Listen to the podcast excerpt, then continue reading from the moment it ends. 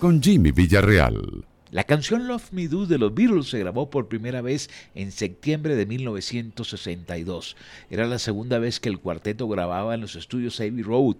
El sencillo debutó en el Hot 100 el 18 de abril de 1964 en el puesto 81 y el 31 de mayo del mismo año lograba coronar el primer lugar de la cartelera.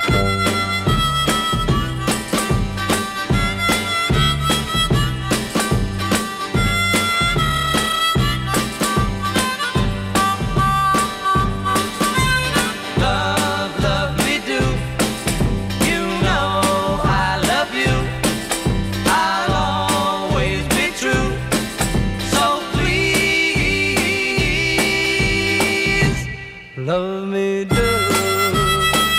oh, love me do. Love, love me do.